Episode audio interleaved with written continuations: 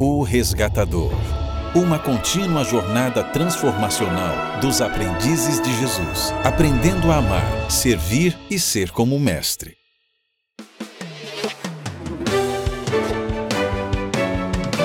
Experimentando Jesus no Evangelho de Lucas, com o Dr. Douglas Pereira. Olá, seja muito bem-vindo, seja muito bem-vinda a O Resgatador, essa comunidade de aprendizes de Jesus que está buscando entender melhor quem é Jesus, seguir os seus ensinamentos e ser como Jesus, amando e servindo como ele o fez. E que bom que você decidiu estar conosco hoje. Nós estamos finalizando a nossa 14 quarta semana de O Resgatador e, ou melhor, finalizando a 14 semana de explorando, né, vivenciando Jesus no Evangelho de Lucas, né, dessa comunidade O Resgatador. E que bom que você está conosco. Hoje nós estaremos encerrando o sermão da planície, esse sermão tão bonito, tão profundo e tão radical que nos busca viver de uma maneira totalmente diferente daquilo que nós conhecemos e vivemos. Como você sabe, o resgatador é nós temos um, um alvo, um alvo para os aprendizes de Jesus. E o alvo é o seguinte: ame o Senhor seu Deus de todo o seu coração, de toda a sua alma, de toda a sua força e de toda a sua mente, e ame o seu próximo como a si mesmo. Esse é o lema dos resgatadores, ou dos aprendizes da comunidade O Resgatador. E eu oro para que você possa não só memorizar estas palavras, mas agir, fazer. Bem, é, nós temos o verso áureo, o verso áureo para memorizar. E já que hoje é o último dia da nossa 14 semana. Hoje será o último dia que nós vamos nos referir a este verso áureo. E aqui está o verso áureo de Lucas 6,45. A pessoa boa tira coisas boas do tesouro de um coração bom. E a pessoa má tira coisas más do tesouro de um coração mau. Pois a boca fala do que o coração está cheio. Eu oro que cada um de nós vamos nos entregar completamente ao Senhor e entregar o nosso coração a Ele. Entregar tudo que somos para que Ele possa fazer essa transformação do nosso ser para nos assemelharmos mais à imagem e à semelhança de Cristo Jesus. Essa transformação, ela é uma ação divina. Ela não é nossa Contudo, nós podemos nos unir nessa transformação, nos posicionando para sermos transformados, abaixando a guarda, nos submetendo a Deus e obedecendo, unindo a obra que Deus está fazendo na nossa vida. Onde que Deus está trabalhando na minha vida hoje, agora? E como eu posso me unir a essa obra transformativa? E para isso nós precisamos buscar a Deus a cada dia ir à sua presença a cada dia. E nós temos a certeza de Hebreus 4,16. E a certeza esta é que, assim, aproximemo-nos com toda a confiança do trono da graça, onde receberemos misericórdia e encontraremos graça para nos ajudar quando for preciso. Precisamos desta graça, precisamos dessa misericórdia, que está acessível a nós a cada momento que nos aproximamos de Deus. Neste momento, eu quero que você tome um minuto, um minuto para refletir, um minuto para se conectar com Deus, para se, para se posicionar para essa transformação. E eu oro para que Deus possa também nos iluminar na nossa jornada, na última sessão, na última parte aqui do sermão da planície. E, de certa maneira, concluir é, o nosso estudo no Experimentando Jesus no Evangelho de Lucas, sobre esse sermão, esse ensinamento de Cristo tão importante. Então, tome-se um minuto para se conectar com Deus, pedir a sua guia, a sua direção. E nos vemos logo em seguida.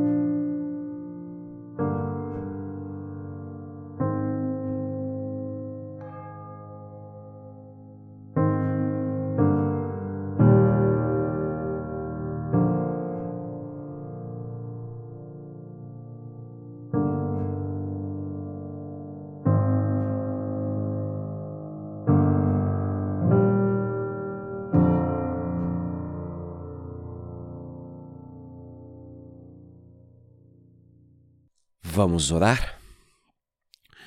Querido Pai, nós lhe somos gratos por tuas bênçãos, teu cuidado, a tua proteção.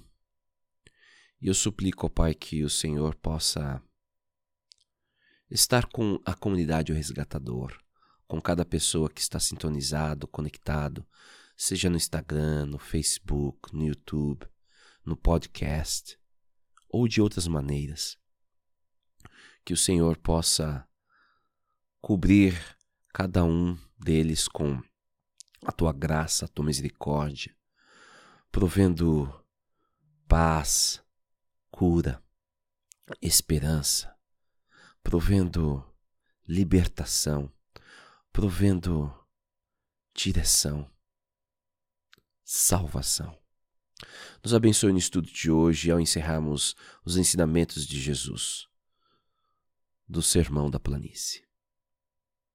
Ilumina nossos olhos, abre os nossos ouvidos, prepara o nosso coração para a boa semente. É no nome de Cristo que nós oramos. Amém. Bem, como nós vimos, o sermão da planície que nós temos estudado durante algumas semanas é um sermão que revela quem é Deus. E, de certa maneira, um dos textos importantes para entendermos o Sermão da Planície é Lucas 6,36. Sejam misericordiosos, assim como seu Pai é misericordioso. Se nós memorizarmos esse texto e vivenciarmos esse texto, de certa maneira, estaremos cumprindo todos os aspectos do Sermão da Planície. Esse sermão que mostra um reino de Deus que se manifesta de forma poderosa onde o amor não está, a misericórdia não está, aonde esses valores e princípios nos levam a amar a todas as pessoas, sejam os nossos aqueles que cuidam de nós ou não, daqueles que amam a nós ou não nos amam, aqueles que nos odeiam se, se opõem a nós esse sermão que vai nos levar a não julgar, porque seremos misericordiosos com as pessoas, com as suas falhas, é, com seus traços de caráter. E Jesus ele chega aqui no Sermão da Planície, e ontem foi o nosso estudo, e quem sabe se você não assistiu, aconselho você a assistir, porque eu faço um apanhado geral do sermão da, da planície, mas ele faz a pergunta no verso 46: Por que vocês me chamam Senhor, Senhor, se não fazem o que eu digo? Jesus, ele está chamando pessoas para um comprometimento real. Não só algo que declara alguém, ah, declara que eu sou um cristão, mas para ser realmente cristão, em ação, em atos, em comprometimento. E agora ele vai expandir essa ideia e dessa maneira encerrar o sermão da planície. E no verso 47 de Lucas 6, eu leio: Eu lhes mostrarei como é aquele que vem a mim, ouve as minhas palavras e pratica. E para mim, só esse texto aqui, ele é poderoso, porque aqui mostra a expectativa que Jesus Cristo tem dos seus aprendizes, que eles venham até Jesus, que se assentem aos pés de Jesus e aprendam dele, mas que vivam aquilo que aprenderam de Jesus. É, é isso que Jesus almeja. E ao fazermos isto, nós estaremos sendo restaurados à imagem e semelhança de Deus, a qual fomos criados lá no jardim do Éden. E ao fazermos isso, nós estamos seguindo a imagem e a semelhança de Cristo Jesus, que é a perfeita imagem de Deus.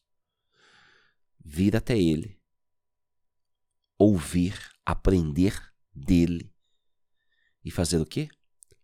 Obedecer. E agora ele vai apresentar uma, uma história, uma parábola.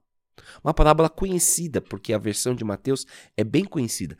Mas a parábola de Lucas é um pouco diferente e ela tem uma ênfase um pouco diferente. Mas o que eu acho interessante aqui é que nós precisamos lembrar do contexto. Né? Eu lhes mostrarei como é aquele que vem a mim, ouve as minhas palavras e pratica.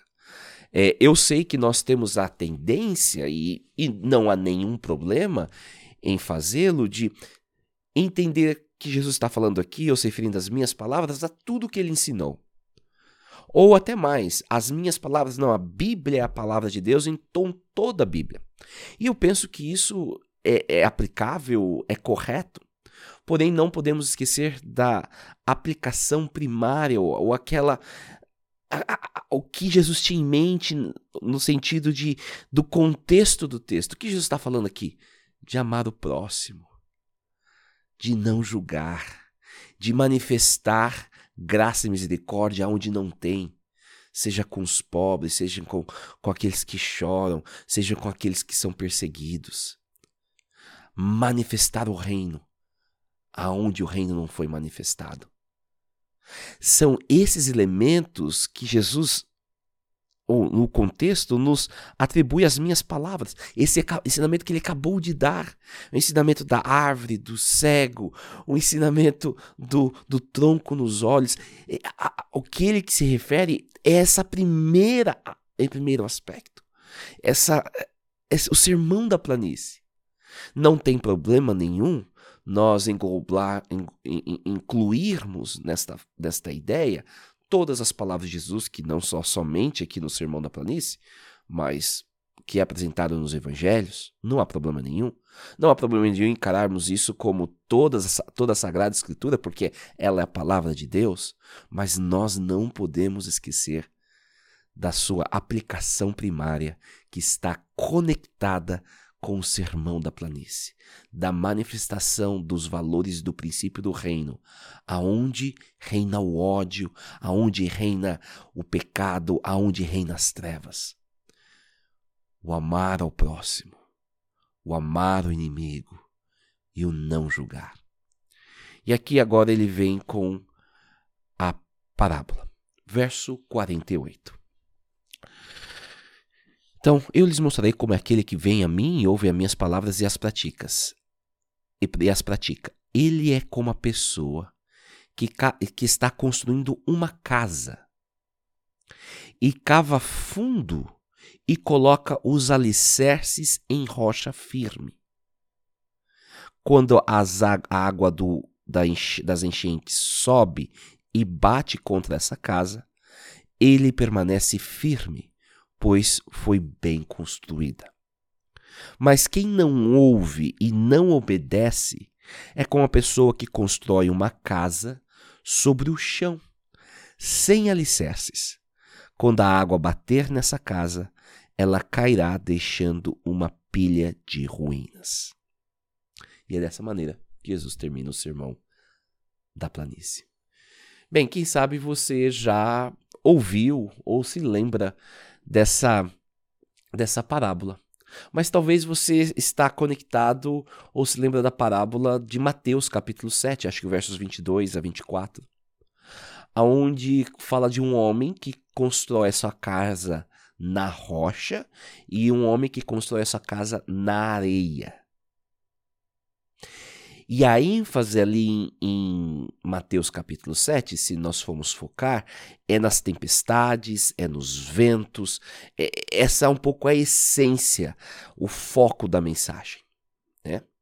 Aqui, nós vemos aparentemente a mesma superfície.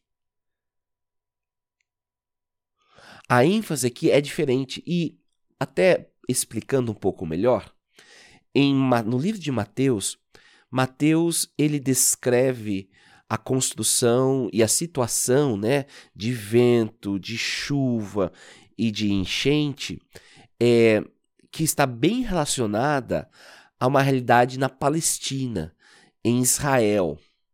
Uma, uma realidade daquele ambiente. E o que Lucas está apresentando aqui é uma outra realidade de uma cidade ou de casas gregas. Porque ele fala até de alicerce, né?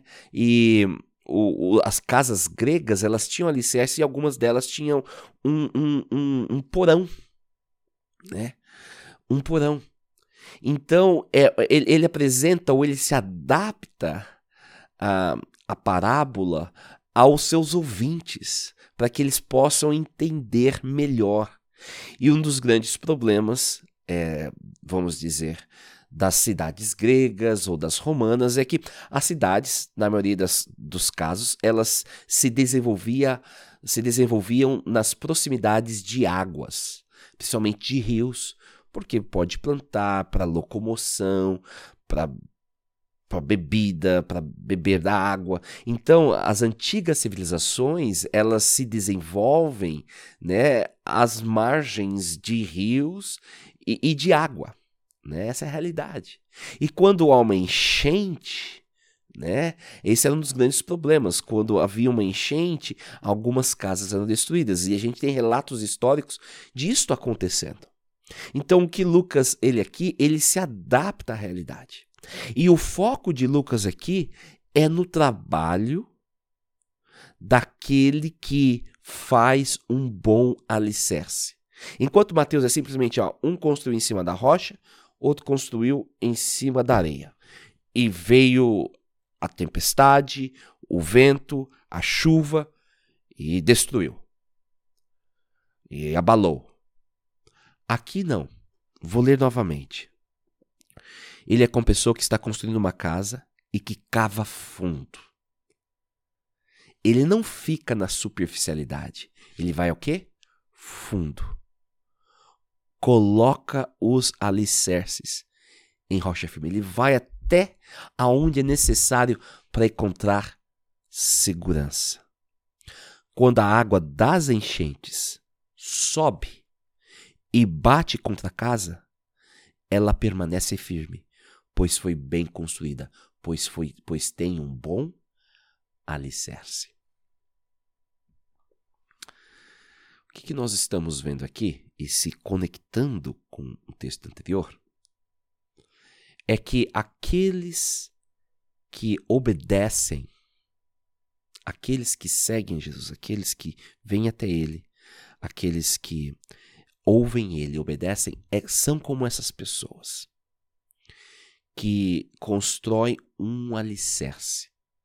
Esse alicerce, ele vai fundo. Esse alicerce, ele não é raso até encontrar solidez da rocha. E aí a casa é construída. A gente sempre ouviu, e acho que é uma aplicação importante, é que a rocha é Cristo. E isso não tem dúvida. E que nós precisamos nos fundamentar em Cristo. E isso não tem dúvida nenhuma.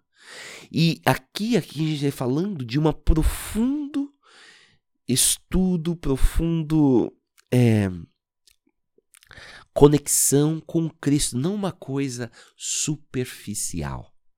E hoje o que nós vivemos é uma, um relacionamento superficial um conhecimento das escrituras superficial. Paulo e Pedro também, ele vai fazer menção de pessoas que deveriam ser maduras espiritualmente, mas ainda são como bebês, porque elas ficam na superficialidade, ficam no beabá. Sabe, está ok uma criança amamentar na fase. Está ok ela saber as letras e os primeiros números. Mas depois de 10, 15 anos, uma criança de 20 anos, ou uma criança, desculpa, de 10 anos, ou uma jovem de 20 anos, ele ainda está mamando. Ele ainda só sabe o alfabeto e não consegue conectar as letras. E ele só sabe os números, mas não sabe multiplicação. Há um problema. E eu penso que nós vivemos um cristianismo problemático hoje pela falta da superficialidade ou pela falta do aprofundamento por causa da superficialidade. E esses são elementos que a gente escuta, que a gente vê aplicação, mas eu quero ir aqui um pouco além. Porque eu quero fazer a conexão desta história com o ensinamento imediato de Cristo Jesus. E qual que é o ensinamento imediato de Cristo Jesus? Não julgar, amar o inimigo, que reflete o quê? A misericórdia de Deus, o amor de Deus, os valores do reino, a manifestação do reino. E eu quero dizer para você que a nossa vida ela precisa ser alicerçada na misericórdia. Para alcançar e viver misericordiamente, a gente tem que ir profundo na nossa alma, no nosso coração. A casa bem construída é a casa que é fundamentada na misericórdia, no amor, naquilo que estamos estudando. A casa bem fundamentada é aquela que vai manifestar o reino onde o reino não está presente. A casa fundamentada no alicerce bem preparada é aquela casa que ama os inimigos, que faz bem, que abençoa, que ora pelos inimigos. A casa bem fundamentada, ela não julga a casa bem fundamentada, ela não condena. Pelo contrário, ela perdoa e dá em abundância. A casa bem fundamentada é a casa que reflete Lucas 6,36. Sejam misericordiosos, assim como o Pai é misericordioso.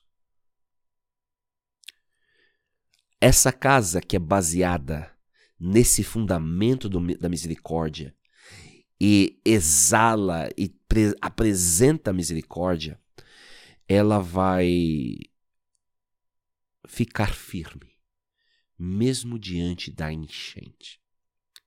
E aqui muitos podem perguntar, mas o que essa enchente significa? E a gente sabe, ah, os problemas da vida, situações da vida, né? E eu penso que isso faz parte da aplicação. Mas, da minha humilde opinião, e também alguns outros é, estudiosos da Bíblia, eles veem uma uma linguagem aqui apocalíptica, como a enchente sendo um símbolo para o julgamento divino. Aquele momento que iremos prestar contas. Aquele momento que aquilo que é real será exposto e não só fachada. No julgamento divino, aquele que tem o seu alicerce no ensinamento de Deus, de Cristo Jesus, na misericórdia, ele vai continuar em pé. Sabe, isso é muito sério. Isso é muito importante e crucial. Se fala tanto do final dos tempos, se fala tanto em Apocalipse, se fala tanto em Daniel. Vai estar em pé aqueles que forem fundamentados no reino, que tiverem a sua, a seu alicerce no amor, que tiverem as suas brocas na misericórdia porque tais elementos refletem quem é Deus. Contudo, existem aqueles que, mas os que ouvem e não obedecem. As pessoas são expostas à palavra, mas elas muitas vezes desejam não obedecer ou decidem não obedecer, não viver como. Sabe, nós estamos falando de misericórdia, de não julgar, de oferecer perdão, de amar o inimigo, de fazer o bem para aqueles que nos odeiam, que para aqueles que nos excluem, para aqueles que caçoam de nós, para aqueles que mentem sobre nós. Nós estamos estudando profundamente o Sermão do Monte, que é mais do que um sermão da planície, é, é, é a nova Torá de Jesus Cristo. Jesus Cristo passa pelaquela mesma experiência do povo do deserto, né? O povo no deserto passou pela experiência do, do mar vermelho, experiência das águas, depois entra no deserto, depois Moisés sobe ao monte e desce do monte com a vontade de Deus. E aqui a gente vê essa mesma experiência na vida de Jesus, Jesus passando pelas águas do batismo, entrando na experiência do deserto, subindo ao monte e descendo do monte, apresentando a vontade de Deus. Se você não obedece essa vontade de Deus que Deus está falando aqui, da misericórdia, do amor, da manifestação do reino, aonde o reino não está implementado ainda, nós estamos brincando de ser cristão. Mas quem ouve e não obedece é uma pessoa que constrói uma casa sobre o chão, sem alicerces. Aquele que não ama, ou vamos colocar aquele que odeia, aquele que exclui, aquele que julga, aquele que amaldiçoa, aquele que caçoa, aquele que condena. Esses que não não refletem o Deus misericordioso, eles são como esses que construíram a casa sem um alicerce. E quando a água bater, quando o julgamento chegar nessa casa, ela cairá, deixando uma pilha de ruínas uma pilha de ruínas. E tem mais uma última ideia que eu quero finalizar aqui. De tantas ideias que nós podíamos tocar, eu estou tentando pontuar algumas que eu acho importante, ou pelo menos falaram ao meu coração. É que preste atenção. E eu quero que você preste atenção para, quem sabe, é, não não usar as minhas palavras ou entender de forma equivocada e tirar conclusões equivocadas. Mas veja o que o verso 48 diz, ou 47. Eu lhes mostrarei como é aquele que vem a mim, ouve as minhas palavras e as pratica. Jesus Cristo aqui, ele está pontuando as suas palavras. E isso provavelmente foi algo que chocou os seus ouvintes. E por quê? Porque os rabis, os mestres, os líderes religiosos, eles não colocariam como ponto de referência os seus ensinamentos e as suas palavras. Mas o que eles colocariam como referência seria a Torá os cinco primeiros livros da Bíblia. Então, ele pode dizer o seguinte: Eu lhe mostrarei como é aquele que vem a mim, ouve a Torá e as pratica. Ouve o Decálogo e os pratica. Jesus, ele coloca a ênfase da obediência não na Torá, não nos cinco primeiros livros da Bíblia hebraica, mas ele coloca como ponto de referência e de obediência dos seus discípulos ele, Jesus Cristo, a sua vida e a sua palavra. E, e eu quero dizer aqui que não existe uma contradição. E eu quero deixar claro aqui. Mas eu quero deixar claro para você que Jesus aqui, ele não está apontando para a Torá, ele não está apontando para os dez mandamentos. Ele está apontando para quem? Para ele. O ponto de referência, o ponto de obediência, o ponto de conexão é Cristo Jesus, a sua pessoa. Essa é a norma do cristão, essa é a norma a ser vivida, essas são as diretrizes a serem seguidas pelos discípulos de Jesus. Quem? Jesus Cristo. E eu não sei como me expressar de forma mais clara. Cristo ele apresenta como referência, como questão moral, como questão de obediência, a pessoa dele. Ao falar isso, eu não estou negando a Torá ou menosprezando a Torá, porque Cristo, na sua vida, ele cumpre, ele vive a Torá. Ele vive os dez mandamentos. Então, se eu realmente não for superficial e for profundo e trabalhar no meu coração e estudar e focar e aprender como Jesus, ao eu focar em Jesus, eu estarei cumprindo a Torá e os dez mandamentos.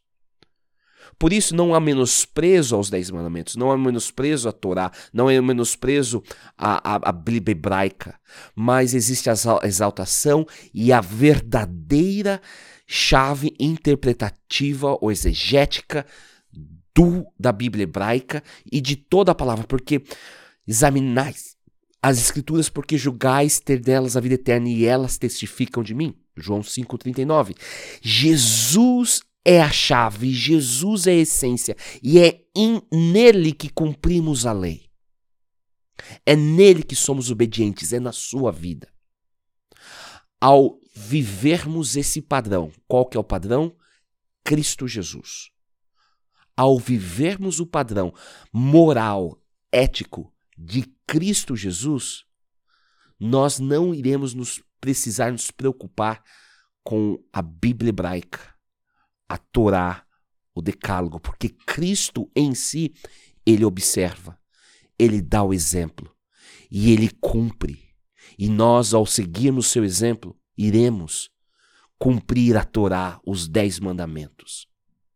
Contudo, e aqui vem uma palavra de observação. Cumprir simplesmente a Bíblia hebraica a Torá e os Dez Mandamentos não necessariamente nos vai levar a sermos como Jesus. Eu vou repetir.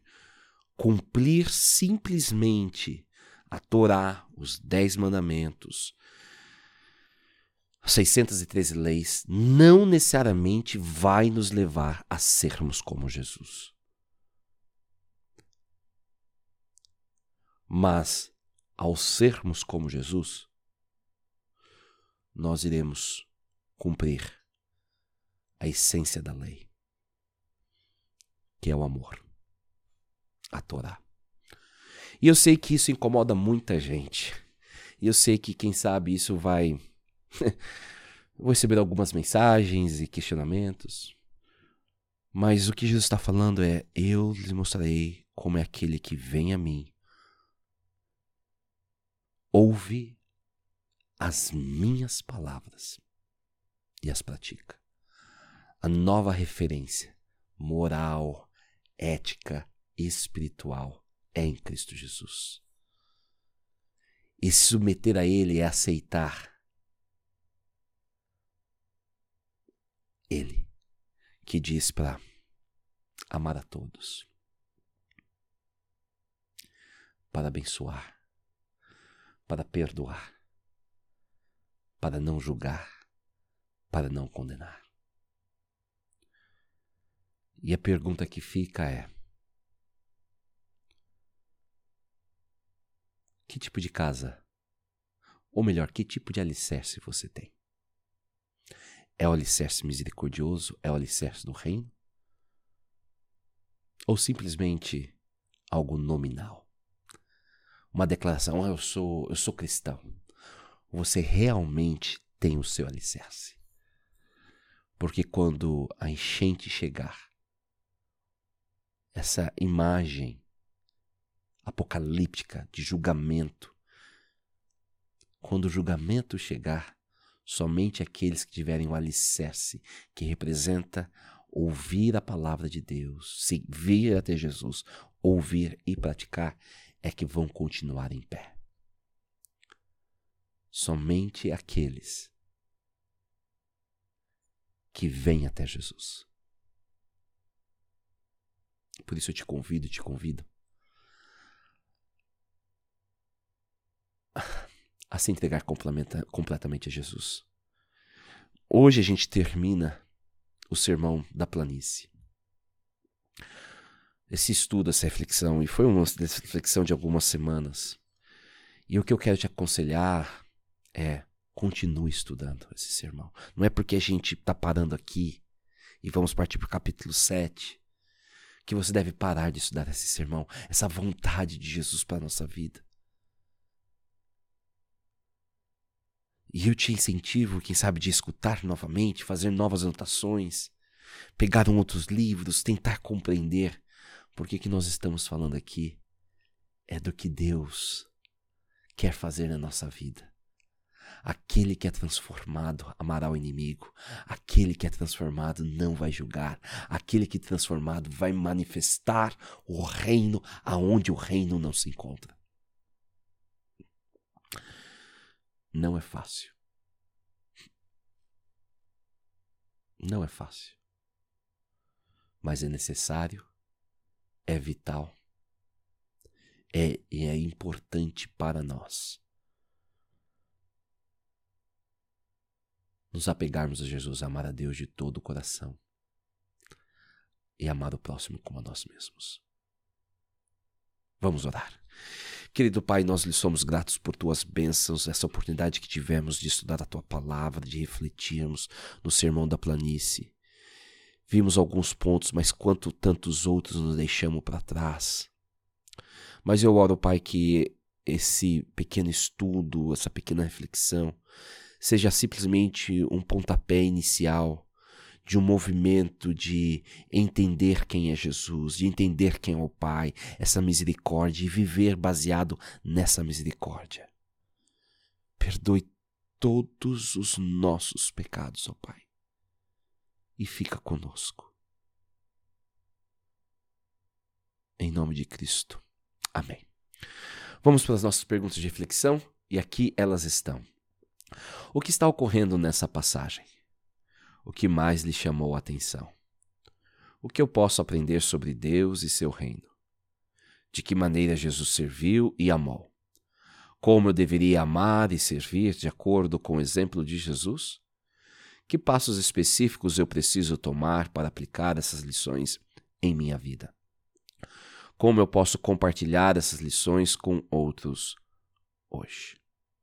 Bem, que Deus te abençoe ricamente, que te dê um final de semana feliz. Essa live está sendo gravada numa sexta-feira, 10 de dezembro, que é o aniversário do meu filho.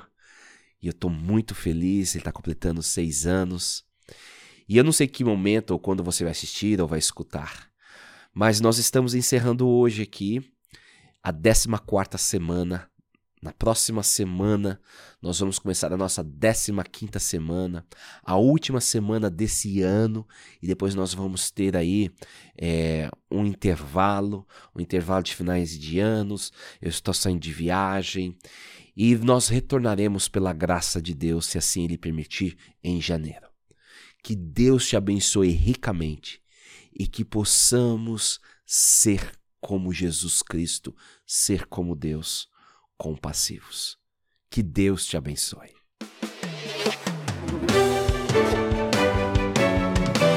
Experimentando Jesus no Evangelho de Lucas.